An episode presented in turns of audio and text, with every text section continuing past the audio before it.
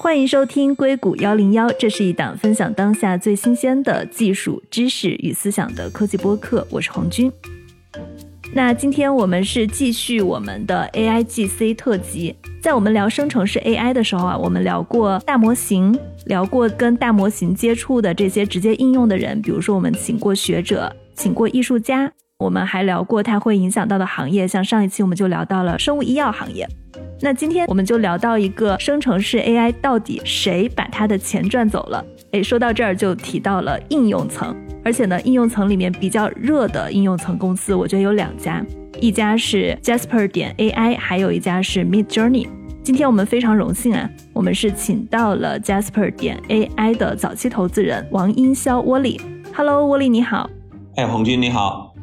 沃利是 Scale Asia Ventures 的创始合伙人。今天应该是我们第二次坐在一起聊 Jasper 点 AI 了。上一次是在二零二二年的十月中旬的样子。那个时候其实发生了一件事儿，就是当时也是生成式 AI 大火，然后那一波大火其实是文字生成图片带火的，因为那个时候还没有 ChatGPT 这回事儿啊。所以当时有两家公司，它都是很快就晋升独角兽了。一家是做底层模型的 Stable Diffusion。还有一家就是你投资的应用层的 Jasper 点 AI，Stable Diffusion 它其实还是做模型跟文字生成图片的，但是 Jasper 它当时我记得的数据，如果没有记错的话，是融资一点二五亿美元，估值是十五亿美元，它应该算是生成式 AI 里面应用层里面应该算是最大的独角兽了吧？到现在啊，对，但是现在确实是超过十亿美金的，应该有四五间公司吧。包括这个应用层的，应该也还有几个，比如像做企业内部知识梳理、资源梳理的一个公司叫 Glean，还有几个就是这种 vertical 领域，Jasper 应该说是商业化和实际的落地，包括收入啊这些应该是第一名吧，肯定是当之无愧的最大的。对我今天找你，我的第一个问题啊，我们当时聊的时候，它是没有 Chat GPT 的，因为他们都是做这种文字类的生成的。有了 Chat GPT 以后，这个 Jasper 它的数据表现的怎么样？Chat GPT 会抢占它的市场份额吗？呃，对，反而还是比较让我们高兴的，就是说 Chat GPT 从去年十一月、十二月正式对外呃 publicly available 之后，其实 Jasper 没有受到任何影响，反而这个数据还增长。今年每个月以来的都是 double digit 营收的增速。今年应该非常高兴的，也会看到这公司很快就过一亿美金的 AR 的 benchmark，花了两年多一点的时间，现在还是在高速成长。我觉得这个已经是一个我不能动摇的一个最快速成为也超过一亿美金实际落地应用的这么一个工具吧。我觉得确实是成长的非常快，所以说其实 Chat GPT 它出来了以后，因为我也有跟一些投资人聊到嘛。他们是观察到 Jasper 点 AI 它的数据其实还是在继续增长的，而不是说哎大家就不付费了，对吧？嗯，当然当然。我记得在二零二二年十月份我们聊这家公司的时候，它当时的营收啊已经有四千万美元了，然后他自己预测是到二零二二年年底营收可能会达到九千万美元的收入。就我不知道这个后来他们达到了吗？对，具体的肯定不能够分享啊，但是就是说这个 range 是非常精确的。在这样的一个增长曲线，而且有两年多一点时间嘛，过一亿美金这样的一个增长水平，其实已经超过了。因为 Bessemer 是 track 历史上营收超过一亿美金的 private company，Jasper 应该会是再创纪录的历史以来的第一名。哦，对，这个很厉害，创下最快历史上营收超过一亿美金的公司。没错，它是成立才两年，对吧？对，我看 Jasper 点 AI，它其实是在二零二一年的一月份成立的。因为我们其实是从二零二零年开始，我们就在做整个 GPT 的节目跟 OpenAI 的节目。我们在二零二零年的时候，其实 GPT 三出来的时候，我们就已经聊过了，就觉得它对人工智能领域还有文字生成的领域会产生很大的影响。因为我记得当时 GPT 三它的主要一个功能其实是文章的续写，就它还不是做聊天的，它是类似于我给你一段话，然后它能帮我续写成一篇，比如说新闻稿。因为我想，现在可能很多听众他还不知道 Jasper 点 AI 是做什么的。就是如果我们简单的来说，Jasper 点 AI 它最早就是做这种文章的生成的。我给你一个标题，给你一段话，它可以帮助用户去生成一篇 AI 写成的文章，并且这个文章它是语法很好的，它是有吸引力的，它是可以用的。这样说准确吗？我会觉得再加一点，就是说它是一个 to B 的工具，它是一个面向于商业应用场景的营销端、销售侧，包括任何需要写这些跟商业相关的文字内容的，包括写科技博客呀，包括投放广告的这些广告语啊、广告创意的文字啊部分啊等等这些。那么 OpenAI 其实还是一个 to C 的工具吧，所以这两个你可以说 target audience 其实还是不一样的。嗯。我看见他的那个网站目录啊，它除了这种续写文章，它那个里面还有一点，比如说可以写菜单，可以去检查大家英文邮件中的语法错误。我想可能最早它很大一部分受众就是有这种跨国公司里面，大家的英文不是母语，我们又要经常的写英文邮件，它可以去帮我们把语法做得更标准。虽然之前有一家公司叫 Grammarly。它也可以去检查语法，但是这个 AI 它就可以直接帮我们写了嘛？感觉还是有很大一部分这一类的需求的。对，我觉得其实我们内部看，还是从企业对文字的使用的方方面面，其实 Jasper 都会帮你负责了。如果我们按照企业的 function 角度讲，像做产品的，就是刚才你说的，像这种产品目录啊、产品清单呀、产品的 manual 介绍手册啊。然后有做销售的，对吧？销售的这些跟客户的沟通的 email 啊，包括 meeting minutes 啊，然后有做市场营销的，对外打 SEO 广告的，从标题到里边的内容，再到科技博客对外的一些 PR 的文章，再有客户服务部门也会拿它来跟现有客户做访谈、做客户采访，对吧？你要去问客户的满意程度等等这些问卷啊，等等这些其实都是对文字的一个 consumption 嘛。Jasper 从这些方方面面，其实都会有专门的 tool，专门的非常具体的这些 template 也好，或者应用的 tool 也好，去面向不同的 team。所以这个点其实它就是一个纯 to B 的一个工具嘛。我们从投资角度讲的话，这个 time 还是非常巨大的。其实它把所有的低端的这个客户跟文字相关的这些内容，其实它都会涉猎到。对，而且我是今天采访前，我是特意的去看了一下整个 Jasper 它的操作应用界面啊。我没有去付费购买它的企业版，但是我看了一下整个用户界面，我自己有一种感受是，我觉得它有一点像飞书或者 Snack，你觉得吗？对，它其实就是个 SaaS 软件嘛。对对，从工具属性上讲的话，其实大同小异，对对吧？都是进入到你的工作流里边的这么一套协同办公系统，那么自然就会跟其他一些协同办公软件会有很多在产品体验上的类似之处。但是为什么这大家特别兴奋呢？就是说，包括我个人的基金投资的方向也会是感觉这次随着 ChatGPT 带起来的这一波，看似是一些 SaaS 软件，但它底层的收费模式、创造的价值，甚至说它所面向的客户的采购的 ROI 的计算，都跟传统的飞书啊或者这些软件 Salesforce 啊，可能还是有一个本质的区别的。也就是说，用了 Jasper 之后，其实你就不需要去招，比如像创意素材编写的这些 content writer 了，在你的公司。所以 Jasper 它其实是一个 boss 老板可以直接拿来去用，或者是 marketing leader 直接去拿来去写，去 replace 掉你下边这些 analyst 的工作。这个还是之前任何 marketing tech 的公司、市场营销工具的公司是不能达到的这样的一个深度。确实。那你觉得可能只是少招，就是他写的东西，我们还是需要再理一理、顺一顺，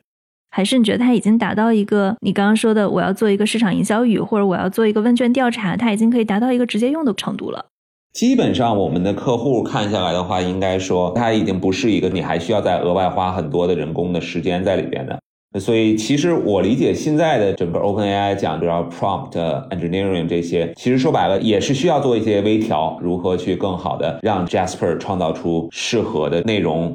但是 Jasper 会提供出来一些选项，引导你去一步步一步的把你这个文章和你要做的这个内容给写清楚。啊，我觉得这个也是说为什么现在的包括 prompt engineering 特别火，这成一个新的职位、新的岗位了。其实很大一块也是说，现在还是有这么一个人机互动的一个必要性，但这个必要已经是一个很快速的进行一些调整啊，调错就可以直接出来一个可以发布的最终产品。真正写的内容还是交给机器去完成去写吧，只不过是人需要做很细致的一些引导。嗯，因为你是相当于是比较早期就投进去了呀，就从你投进去看到现在，你觉得它的整个的产品形态，还有我看像 Jasper，它也是推出了它的叫 Jasper Art，类似于 Mid Journey 那样的功能，它是一个类似于图片版权库，但它跟 Mid Journey 有一点不一样，Mid Journey 它是大家自己去写 POM 的词，然后生成图片。我看 Jasper 他们想做的，因为他们是要给企业我真真正正能把这个图片发出去的，那么它的版权就很重要。所以他们是想去做这样一些能够生成真正的你拥有版权的一些图片。我看它的产品形态还是有发生一些变化跟增加的，对吧？当然，当然。另外，它也推了一个叫 Jasper Chat，有点类似 Chatbot，就是跟 OpenAI 这种类似，会有一些重叠的部分，但是是 To B 的场景。我的理解就是说，这是一个做 To B 的团队。首先从因为投早期嘛，还是以团队为主要。那么 Dave 呢和创始团队呢都是做 To B、做 SaaS、做 PLG、做企业软件产品出身的人，就不管他底层是用的 GPT three、GPT two、ChatGPT whatever，或者是你就是说这些图片的模型，对吧？用 DALL-E 也好，还是用 Stable Diffusion 也好，其实他们大同小异，都是说 Jasper 之所以存在的价值，还是在于它对 To B 的产品的理解和使用。那么当然，第一个爆款就是书写软件。数学软件证明了他们有很高的获客能力，产品的 workflow 的能力，就像刚才红军讲的，成体验的丝滑程度，对吧？那么其实是典型标准的企业软件产品的一个场景体验。然后同时，它在推其他的一些 modality，对吧？其他的一些模态，图片啊、聊天啊等等，这个其实是一个自然的 expansion。但是你说这公司它做哪件领域都有竞争，对吧？我们之前也聊到过，做文字市场营销相关的有太多的竞争对手了，包括 Copy AI 啊等等，包括它现在进到图片领域也是有很多的竞争对手。但其实归根结底还是到一个 To B 的商业的领域，或者是变现的一个领域，其实还是一个很关键的，还是在看公司对于客户的把握，从获客到客户的产品体验。那么这个其实，如果你横向对标，无论是 Stability AI 基于这些图片生成出来的这些公司，其实他们并没有任何的 To B 的基因，对吧？包括 Mid Journey 的整个面向的都是 C 端的市场，然后它在 Discord 上面的这一套的营销策略，其实它并没有 target 任何 B 端的这些场景，进入到 B 端这个业态里边的 workflow。一样，我们看 Copy AI 的团队，B 端的获客速度是远远的落后于这 Jasper 的。其实也是归根结底，还是 Jasper 这个团队在客户的获取上，以及产品体验上的一个精准把握，然后还有变现能力上的一个非常精准的商业化的能力。对你刚刚提到了他们在 B 端获客跟产品体验上的这个能力啊，我把这两个问题拆开来问。就我们先来聊产品体验，因为这个大家都是能感受得到的。我很好奇，Chat GPT 出来了以后，因为它是一个免费的软件。大家就可以免费的跟他对话了。那我看 Jasper 他也有出什么 Jasper Bot，对吧？也是一个他的聊天机器人。你觉得为什么用户他有一个免费的软件，他还要去用一个付费的聊天机器人？它比 Chat GPT 好在哪儿？对，第一就是说这个 Toolbox，我们从 Toolbox 本身来讲的话呢，就是说你在商业场景里边去使用的这些实际的 tool，比如像我要在 Facebook 上面打广告，在 Twitter 上面，在 LinkedIn 上面打广告。每一个广告语的限制和他们的一些，比如像你一键发布啊这些功能等等，这个一个通用型的 to C 端的模型是不可能。Toolbox 肯定不会做这么细的，那这是第一点，就是从 templates 从 Toolbox 的丰富程度肯定不会那么细。第二个就是 best practice，B 端嘛，我一直都是投软件投 to B 的公司，从 to B 的公司，其实它的很大的一个情况就是会有 follow on 的这个效应，就是大家都会看行业最佳的这个 practice 是什么。所以你如果看 Jasper 写大量的 blog，包括他做现在上上周吧，刚做在 San Francisco 开了最大的一个 generative AI 的大会，所以他在行业上的影响力快速进行构建，而且这些行业是真正 to B 这些市场营销人员、销售人员他们真正 care 啊使用的受众的这个大会，所以在这些 KOL 的反馈、写这些内容、写最佳的 practice 进行布道。那么这个其实也是 Jasper 在行业里边奠定出来的这个位置，所以我觉得一个是 Toolbox 的丰富程度，还有一个是在行业里边逐渐有领袖的这么一个领导地位，这两件事儿其实是要花很长时间和很强的团队执行力才可以做到的。如果你去横向对标这些现在市面上面的其他团队的话，是没有这个能力，或者是没有在短短时间之内做到这一点。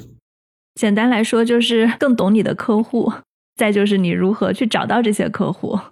啊，对我理解就是其实商业本质嘛，就不外乎就是这样。就是 Jasper 自己的定位也很清晰，有自己很清楚的 roadmap。然后同时就是，比如像它在产品的细腻程度上，如果我们再补充一下，就比如说它也是应该是业界里边第一个推出 browser extension 的 to B 场景里边的做在 browser 上边的 extension，就是相对于其他几个文字的生成的工具里边，它的 modality 和它的产品迭代速度是非常快的。所以它现在的全平台化、丰富的 tool sets，再加上又开了像 generative AI 这样的行业大会。所以这整个全面铺开吧，而且整个这个行业才出来不到两年的时间，所以它能够有这样的一个迭代速度，我觉得这是一般的创业团队是达不到的。我看它的网站上有一个叫做 Surfer SEO Integration，这个是什么呀？它也会去做 SEO 的一些事情吗？它在广告投放里边，自然就是要做广告语的 bidding words，包包括 ad copy 的这些书写，这是你去做投放广告的时候，一定很大的营销 team。如果你去问 marketing team 里边，很大的一部分需要去不断的调优这个 wording 啊、文字啊，然后追着潮流去进行去 bid 的。这个部分其实是完全可以通过 Jasper 去整个完成，然后去一键去进行这些平台的一些 update。所以这个也是说 Jasper 把整个营销端打广告、打 SEO 这块儿。就把它整个的从刚开始的 ideation 到后边 deployment 全套做完。就像 OpenAI 的话，它就不会专门去做这样的端到端的这样的一个产品工具，这样建立强大的竞争壁垒嘛。从产品上面讲，这而且这个壁垒其实是会越建越高的嘛，也有这种飞轮效应。那么其他后边的追赶者的话，在这一块就会越来越差，然后客户的头部效应也会出现。所以我们觉得，像这种通用型的模型的迭代，只会促进 Jasper 的发展，而不会取代了 Jasper 这个公司的位置。嗯，所以你觉得，其实做应用层，还是它如果能够把产品做的足够的细分场景化，它还是有很高的护城河的。非常对，非常对。而且我们其实看云软件，对吧？因为我自己也是看了十多年的 to B 市场嘛，从亚马逊云、谷歌云推出到现在也都十五六年了。从基础设施角度讲的话呢，这种颠覆的不断的迭代更新，在过去十几年一直在发生，一直在高速成长。但同时，你看它上层的应用，就是这些纯云上的 SaaS 软件。也是一波一波出来的，都是全新的公司、初创公司，在基于云上面去做出来的。所以其实这个是一样会发生在所谓 generative AI，就是生成式 AI 这个 AIGC 这个领域，就是说有 OpenAI 啊这些平台型的模型工具出现，而且还会不断迭代，GPT 四、GPT 五、DALL-E 模型这些一直在迭代。但是上层应用也会跟着一起去不断的涌现和往前迭代，然后也会出现巨头。所以上层应用侧一定是只会越做越大，而不会说是被下边的这些基础设施吃掉。我今天去看 Jasper 他们的介绍啊，就他们有一个，如果你是一个新手，然后你怎么使用它的一些介绍，其中有一条是他说，我现在的所有语言模型到了二零一九年，如果你要问我二零二零年以后的事情。我不会，或者他会，就是如果假设你问他一个二零二二年的事情会怎么样，他会用 will 这种语气词，这可能是跟早期他的语料库是跟 GPT 三拿的是有关系的。我不知道在现在他们是不是有一些更新，以及他们到底是用的是一个类似于 OpenAI 的 API 接口，还是说他们也会去做自己的模型？对，这是非常好的问题。特别细节的，可能我就不方便太多讲。但是它这个公司其实是不只会用 OpenAI 的 API，就不只会用一个模型。确实，它之前发展至少投四千万、八千万这些 AR，全部都是拿 GPT 三，包括三点五，它之间内部也有 API 的接口去进行应用的。然后随着 ChatGPT 包括其他的模型的引进的话，它现在其实也在做这种混合模型。包括在模型上的更新和淘汰，我觉得这公司它不会做自己的模型，但是它一定会结合多个行业里边现在最佳的模型。从模态上讲的话，刚才说了也是除了文字之外，我们也看到它会做图片、图像，甚至以后的视频呐这些等等。所以这些模型它其实都会通过 API 的接口的方式去进行调用。你当时是在一个什么样的情况下投到 Jasper 的？你觉得他们的创始团队大概是怎样的一群人？对公司之前是进行过转型，我之前其实是在 YC，它最早出来的时候呢聊过，但它之前的项目呢是另外一个非常细分领域的 To B 的一个软件应用。那个应用后来它也跑到了大概两百万美金左右的一个 AR 水平，就是年收入吧，你可以这么认为，大概这个量级，花了两年的时间。但是那个市场太小了，所以我当时并没有投。后来公司转型嘛，但它转型那一轮呢，其实是内部的投资人进行的支持。你想，它也是摸索一个新方向嘛，摸索到了生成市场营销文案这么一个新方向。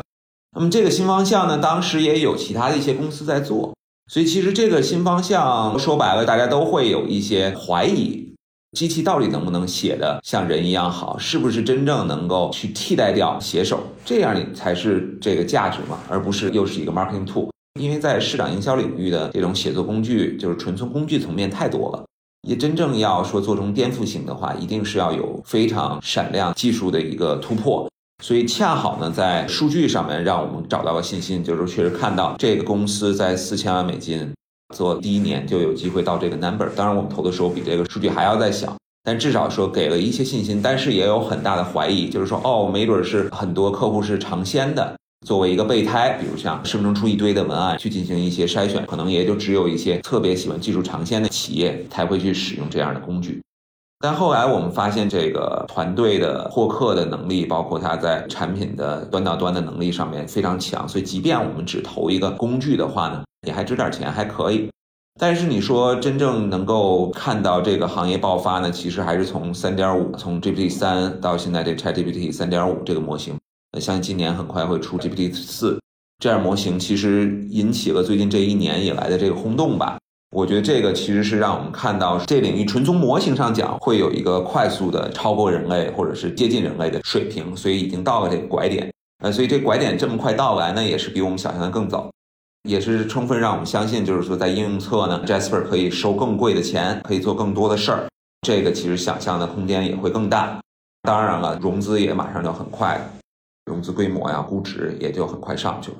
所以公司其实也才刚刚起步吧，我觉得这个十五亿美金，我觉得也是一个初始价值吧。我觉得后边还是有很大的商业想象空间。你觉得它的商业想象空间或者它可以对标的模型是什么？我们当时其实看就是像 Grammarly 是一个几乎是没有烧太多钱，做到了一个五亿美金往上的一个，而且还是年化接近百分之百的增长水平。估值呢是在，当然那时候 peak 了，是在一百到两百亿美金之间。当然，现在肯定是 forward PS 肯定没有那么高，但就是说大几十亿还是没有什么问题。那么从我们的角度讲，Android 这个项目做个十到二十倍的回报还是有可能。现在这些包括 Co2 啊、IVP 他们进来做的这个十五亿的估值的话，我觉得大家也会 Android 一个就是说至少超过像 Grammarly 这样的营收水平。同时呢，如果它在其他的模态上面也做出来一些贡献的话，它可能能 own 整个 marketing stack，那就是说市场营销的这些工具链，可能会在整个市场营销端可能能到几百亿美金的一个量级吧。我觉得这是市场营销加市场销售的这个领域里边的一只超级独角兽或者必备的一个像 Salesforce CRM 这样的一个工具吧。所以这个我觉得是我们现在看的这个项目能够上升的一个空间。对，因为我提到 Jasper 点 AI，其实我在片头也说到了另一家就是文字生成图片的公司，就 Mid Journey。我看一下 Mid Journey 他们的收入好像是也过亿美元了，他们有一千万的 Discord 的社区用户，但是说这个社区用户有多少是付费的，可能这个比例还不清楚。但是呢，他们是把 Mid Journey 的商业化前景跟 Canvas 相对比的。就是一个设计攻击软件，然后觉得如果按照它现在的这个模态发展下去，预估就是说，如果它对标 Canvas 的话，它的这个最后的营收是可以达到二十六亿美元的。所以我是在想，Jasper 它的对标会是什么？就是如果我们说它只是一个类似于 Grammarly 的语法软件的话，可能还是稍微有一点点小。我刚开始上来的时候问他像不像飞书或者像 Slack，我觉得你说的也对，就是它其实还是很不一样的。虽然它也会用到企业内部的共享整合。但是它的主要还是它会去生成这些文字，所以我刚刚就在想，它有没有一个合适的、方便大家理解的一个对标者？我个人觉得呢，To B 和 To C 其实他们的天花板还是不太一样的。如果我们历史去看，C 端其实在就是说，包括 Canva versus Figma，你也可以看到，Figma 其实更专业的一个 To B 的设计工具，对吧？两百亿美金被 Adobe 收购。我们其实看 Jasper 的话，其实是看一个 B 端的稳扎稳打的一个市场，然后它的整个的打法是按照一个经典的 PLG 获客的手段，然后不断的做 land and expand，就是说先进去，然后之后再不断的扩充它的产品矩阵，卖更大的单，然后客户粘性、持续性收费等等。像 Mid Journey 啊、ChatGPT 啊这些的爆点爆发性肯定是更强，对吧？因为它毕竟是一个 C 端的一个软件嘛。短期之内有很高的一个曝光度，呃，但是其实赛道不一样，那么估值体系啊，获客业务逻辑也不一样，所以你说 Midjourney 能不能过来做 Jasper 这样的事儿？我觉得两个团队的基因也不一样。Midjourney 对应的 B 端的图片生成会不会是由 Jasper 来做？哎，我觉得很有可能。哎，所以我觉得这个其实挺有意思的，大家其实都是借着这一波生成模型的东风，但是呢，在做不同赛道的事情，都是在应用侧去做。我觉得其实机会都会存在，而且机会都不少。你自己还会去投资生成式 AI 的应用端吗？啊，肯定投。但我基金主要是做 B 端的投资，所以着重的去看 B 端的这些商业机会，比如像在其他的垂直行业领域，应用侧整个行业都会进行梳理嘛。比如像刚才说的，除了市场、营销、销售端这些，包括法律端、财务端、后台，整个这些 back office 的这些工具，这些是否有机会去用生成模型？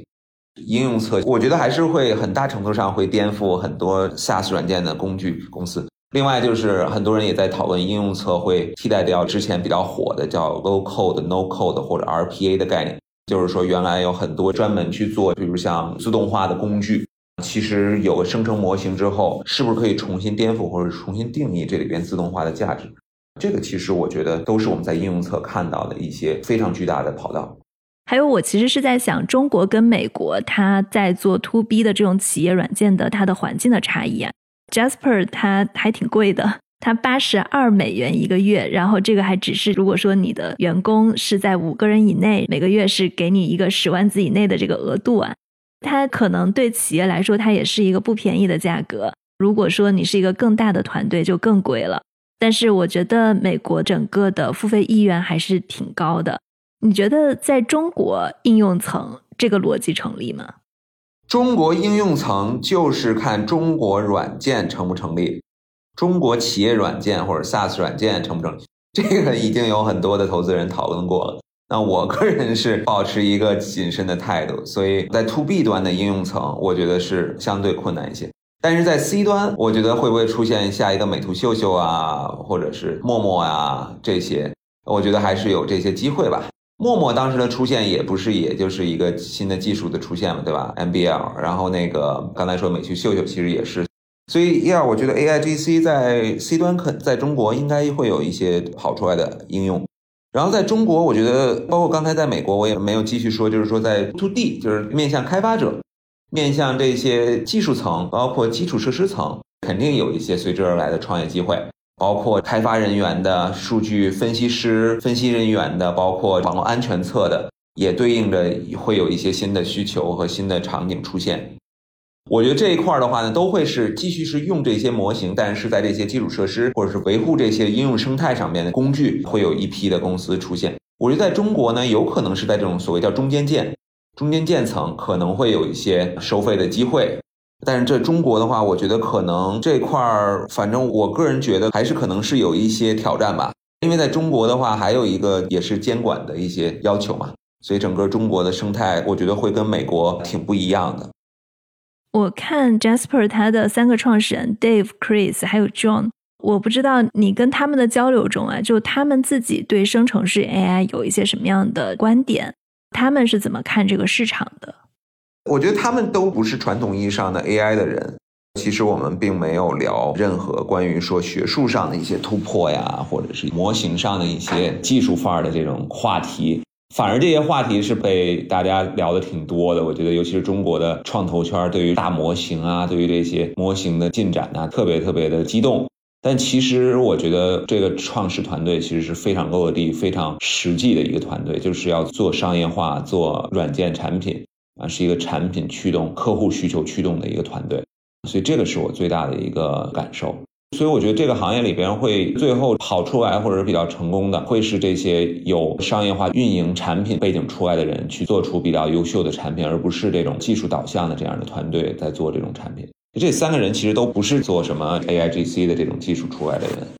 你说到这个，我其实特别有感触。我自己一直是 Canva 的长期用户。那你要是说以前我们去做设计、去做 PPT 模板，包括像中国，就是你要做一个微信公众账号，他帮你排版、找图、搞模板，他其实都做的挺全的了。感觉市场上这样的公司也特别多，但我还是愿意去为了这家公司的设计付费。就是因为我自己是一个深度用户，以后发现它就是把模板做的特别好，然后做的特别细致，把你的各种想要替换的地方，它的需求做的非常的精细化，然后它的模板很漂亮，就这么简单。我觉得这个案例可能就是说，在一个大家都觉得已经是红海的市场，如果你真的能把产品做到极致的优秀，能够极致的满足企业用户的需求，它还是会有很大的一个市场。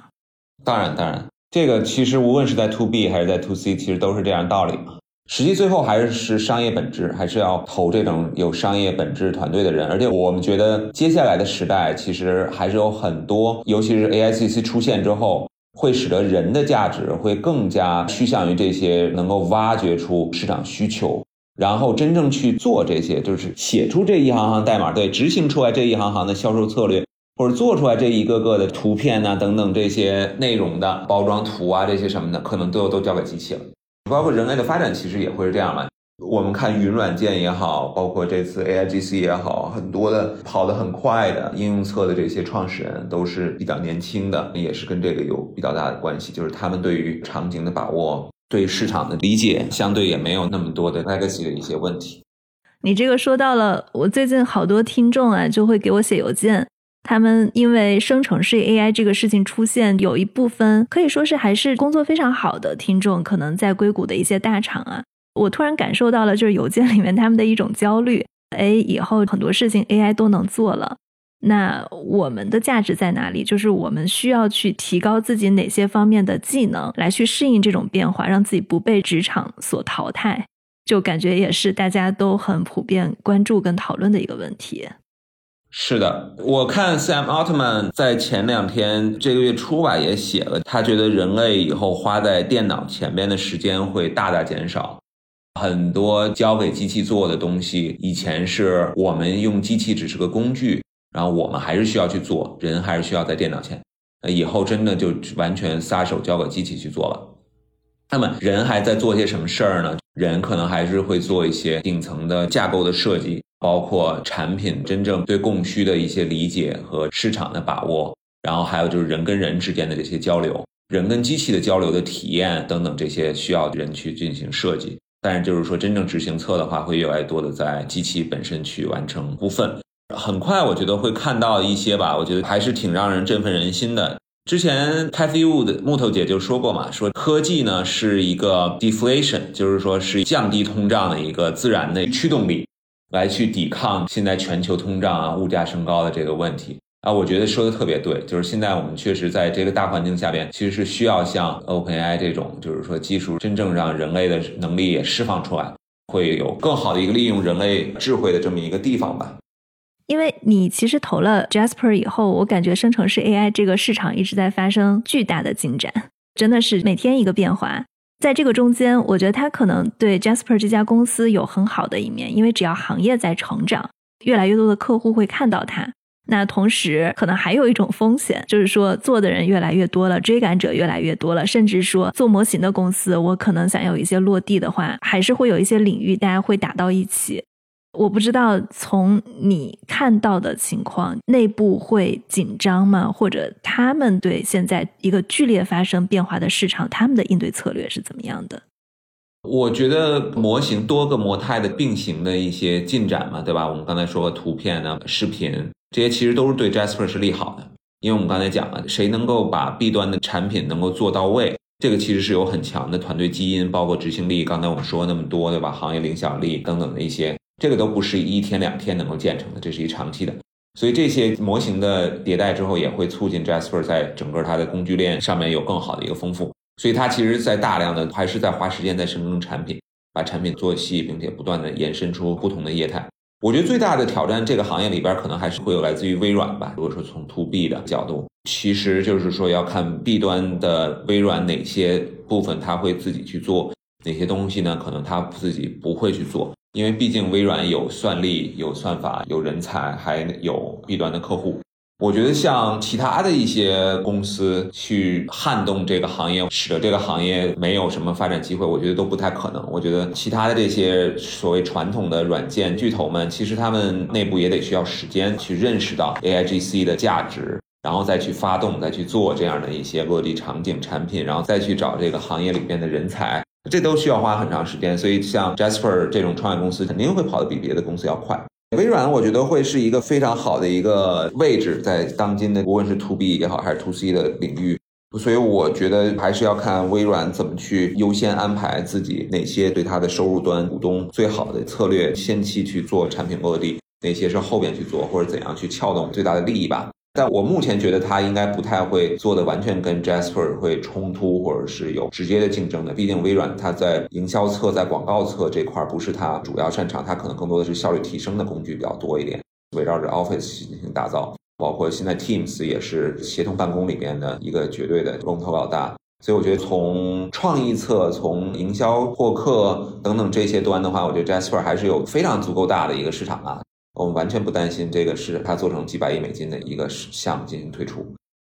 你觉得谷歌呢？就比如说，我举一个很简单的应用场景啊，我只用在 Google Doc 里面去嵌入这种就是市场营销的文本生成这个功能，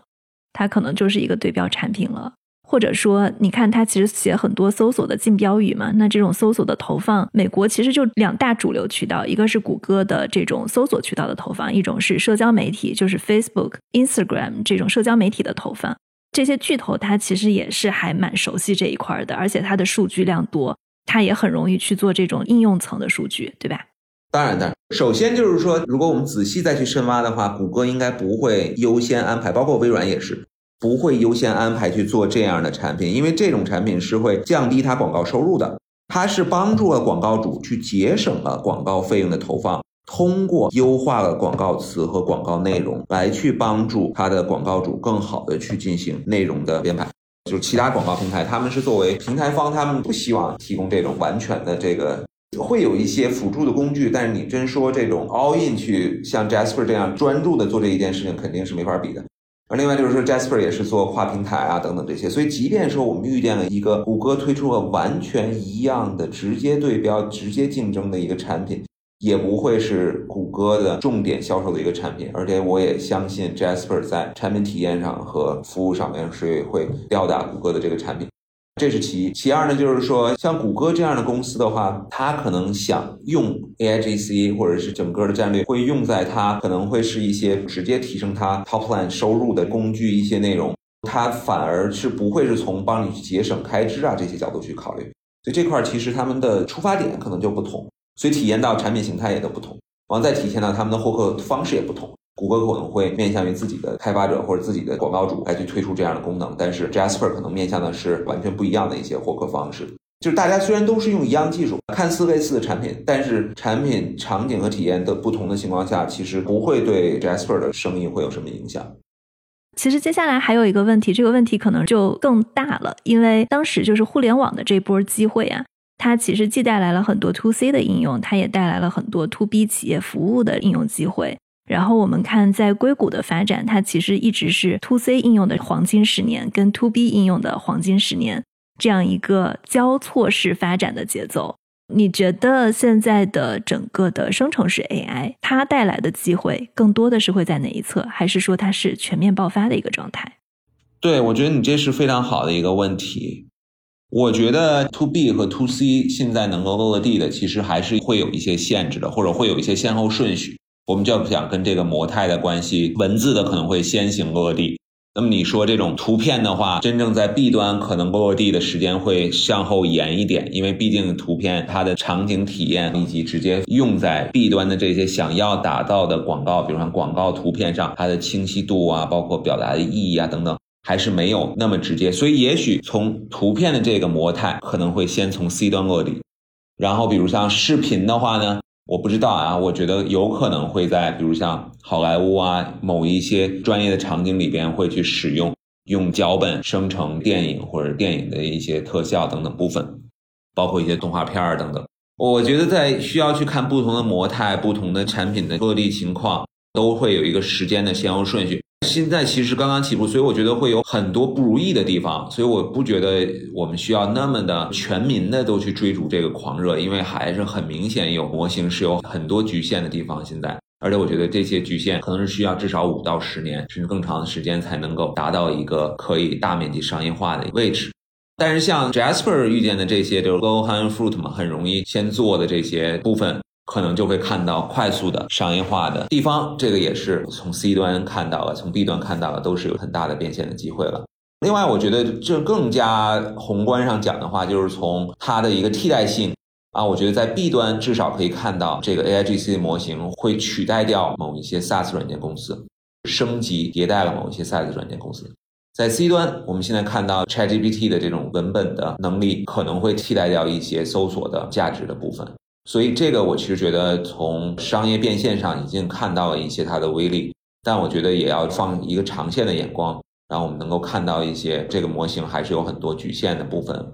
如何能够在一个有序的环境下边把这些人工智能真正的能力逐步的释放，我觉得也是一个很重要的。我觉得这些大公司也在思考的一个问题，包括我觉得很多监管还有这些政府也在看的一个部分吧。我还是希望这个行业慢慢的持续性的一个发展，而不是说只是最近看的非常热，然后过了一年两年之后，这个就冷却下去了。你刚刚反复提到模型现在有很多的局限，能举一两个例子吗？对，我觉得一个是现在的成本非常贵啊，对，这个是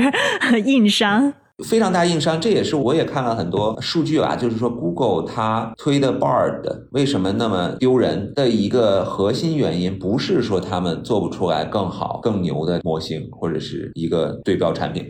而是说 Google 的搜索的成本是非常低的。它如果用了最先进的生成的模型去给你产生出一个结果的话，那它的成本大概应该是它搜索成本的五到十倍。但它的收入是更少的，因为原来看搜索广告的时候，你一页会看一堆的广告，你现在生成出来一个结果，如果特别准确、精确的告诉你之后，你都没有广告可以看，那整个的 Google 的搜索广告的业务就会有一个彻底的一个从原来赚很多钱印钱机器到亏钱，所以 Google 不可能自己搬起石头砸自己的脚，所以它不可能公开发布出一个最先进的、最好的一个精确的结果的产品出来。除非他能够找到一个中间点，就是有一个还 OK 的一个模型产品，所以他发布的是一个非常轻量级的一个模型，然后同时怎么能够跟他的搜索广告的业务再配合起来？他没有想太清楚，比较着急的把这个中间产品就弄出来了，那确实是股价跌了很多钱，但是这也是一个无奈之举嘛。但是事事实情况就是明显看到现在模型的成本太贵了。然后，另外就是说，它这个模型怎么能够和原本的人机交互的这个业态，就是搜索广告的这个业态进行很好的结合？这现在也没有人解决。所以这种局限的话，导致我是不是特别看好搜索彻底被 OpenAI 这种工具所完全颠覆？就是我觉得中间还是会有一个博弈的状态。那微软，因为我以前就是必应做搜索广告的，我原来在读 PhD 之前，在微软搜索广告部门还做过一段时间的这个 PM。从微软的出发点其实很简单，因为它现在在搜索上的份额非常非常低，所以就是光脚不怕穿鞋的，他压根儿都不在乎我到底完全发布一个最新最棒的模型是不是会影响我的广告业务也好，还是到底能不能赚钱也好，我是亏钱了还是赚钱了，我每次查询出结果我怎么把它变现，这个他现在都不需要考虑，他只要能够放这么一个大的炸弹进来，干掉 Google 一点点的份额。把它的 Google 的搜索量下来，跑他那儿去，它就有很大的一个业绩上的一个可以讲的。然后实际，如果我们从它的收入测的话，其实过去半年这些公司都不会有什么本质的商业上面不会有什么真正的获利，都是在股价上可能大家看到一些战略上面的一些互相的一个前置吧。但是说白了，这两个巨头都还没有想好怎么去让这个模型实际帮他赚钱，就是因为现在成本太贵了。就你觉得成本降下来是一个难度有多大的事情？它可能是一个多少年的事情？对，这就是那个训练里边，除了训练之外，还有推断嘛，推理 inference。那么现在推理的成本就是比较贵。但我觉得我也看了很多从业者现在都在做推断侧的一些优化和加速，所以我觉得推断的成本降低，使得单次生成的成本能够降到跟搜索广告信息检索的这个成本一样。我觉得可能是在五年或者左右的时间，也许可以达到，因为你基本上可以认为是个摩尔定律或者类似这样的一个定律，会有一个下降。但是这个怎么去变现这件事情，可跟还是我刚才说的嘛，跟信息检索的变现是不一样。因为信息检索你是可以人为加入你想加入的这些广告信息的，但是你生成出来的东西里边怎么去嵌入你的付费部分收入，收入的模式可能会和传统的广告业务有一个很大的变化。所以我觉得这块是大公司肯定需要考虑的。然后像谷歌这种公司是肯定是会比较保守，非常保守，因为很明显它的利益有冲突。然后微软呢，也光脚不怕穿鞋的，可能会做一些尝试，但是现在我还没有看到这种 C 端上很快能够找到，还是需要去观察吧。B 端的话，我觉得会有一个像刚才你说的这种，作为一个付费功能，用在 Office 里边，用在 Google Doc 里边，我觉得这个可能会是一个 add-on 的 feature，一个附加功能会提供出来。但是这个部分它是提供到一个什么程度，以及它还是那个话嘛，就是说它的收费到底收入项能不能覆盖掉它的成本？我觉得这也需要去进行计算的。同时呢，它的受众是否是对这个有足够大的 ROI，从受众能够负担得起的这个角度，其实也是会是一个需要去进行调整。所以为什么像 Jasper 我们投这样的项目就没有这种历史遗留问题嘛？它第一天起，团队就是从商业的角度去考虑的定价。那么我们就对标的就是这些营销软件工具进行对标定价，没有自己的这些历史遗留问题，所以做起来就比较简单嘛。而且做个几个亿的美金的收入，公司也已经老值钱了，对吧？但你说你做一个在微软的 Office 里边，你做一个几亿美金的收入，可能连一点业绩都做不出来。一定在公司里边肯定是想的更大的一个战略思路。所以我觉得大公司在这一块推出产品还是会比较谨慎。也会想到一些更长期的影响到底是什么，才会去逐步的真正把这些 A I G C 的功能叠加进去吧。讲的非常非常好。那现在 Jasper 它用 Open A I 的 A P I 接口，它付的这部分的接口费用高吗？当然高啊，这是主要的成本项。哦，这是主要的成本项。那你刚刚提到了，它其实也在针对很多的开发者去跟开发者共建一些功能，甚至它也在引入更多的模型嘛，就开源模型。那是不是意味着它以后也会要自己就免不了要去训练一些模型？那它这个训练成本也会上去吗？啊，这个不会，因为首先就是说它是做精细化调优嘛，fine tune。你可以认为是做一些我们说那个 prompt engineering 那一块儿，就那一块儿有很多的传统的这些工具啊、算法呀，进行一些自动优化呀，这些就这些肯定是要做的，包括多个模型之间的混合，这些肯定是要做的，但这个完全不是大规模。它就是一个算法调优这些，所谓大规模，为什么大模型大模型？它重点就是第一步那个大大字的成本是最贵的。真正已经都生成出来了，或者已经缩小到一个有限范围之内再去做的话，这个人们已经解决的非常好了，成本是非常可控的。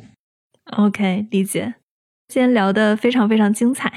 好呀，谢谢红军，我觉得聊的也很开心，今天还是聊的还挺清楚的。好，谢谢沃利。那这就是我们今天的节目。如果大家对 A I G C 有什么想要听的选题，或者大家对 Jasper 这家公司有什么新的想法，欢迎大家在评论区跟我们留言互动。中国的听众可以通过苹果播客、小宇宙、喜马拉雅、荔枝 F M、蜻蜓 F M、网易云音乐来收听我们。海外的听众可以通过苹果播客、Spotify、Google Podcast、Amazon Music 来收听我们。感谢大家的收听，谢谢。